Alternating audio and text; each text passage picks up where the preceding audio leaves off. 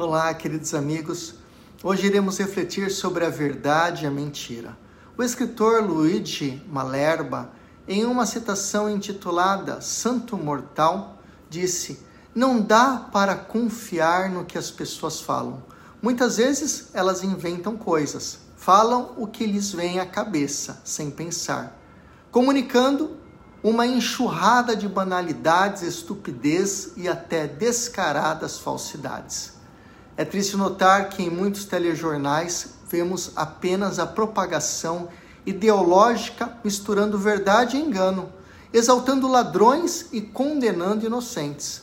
Como são verdades as palavras de um grande escritor austríaco, em muitos casos, não ter um pensamento e saber expressá-lo, enganando e seduzindo, é o que faz de você um jornalista. Infelizmente, muitos jornalistas tornaram-se homens de negócios que vendem aquilo o que são pagos para dizer, como verdade absoluta.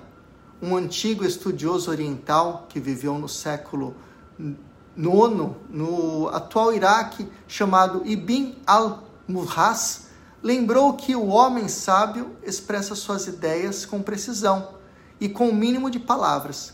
Deste modo, torna-se urgente termos um ouvido crítico a tudo que escutamos, pois o interesse em manter o povo na escravidão da mentira e da ignorância da verdade continua sendo enormes.